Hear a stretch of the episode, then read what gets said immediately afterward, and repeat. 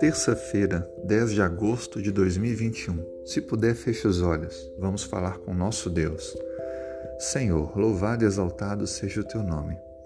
Muito obrigado pelo teu cuidado, teu carinho, teu amor por nós.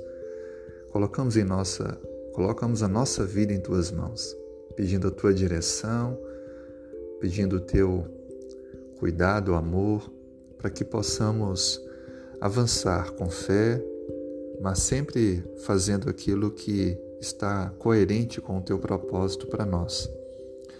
Que o Senhor possa nos tocar, sensibilizar, para que, se há alguma coisa, alguma direção errada que temos tomado, que ela possa ser ajustada por Ti.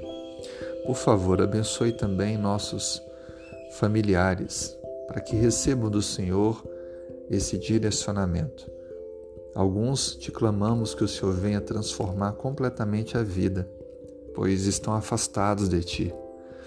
Outros precisam apenas de um pequeno ajuste da direção. Mas alguns, Pai, precisam voltar para os teus braços.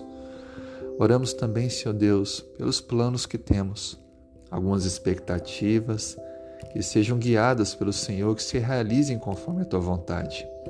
Abençoe aquelas pessoas que conhecemos e estão doentes, trazendo a cura, restauração, e aquelas que estão sofrendo por questões pessoais e também na área do trabalho, devido às lutas na área econômica. Por favor, Pai, abra portas e venha suprir o que cada uma dessas pessoas precisam.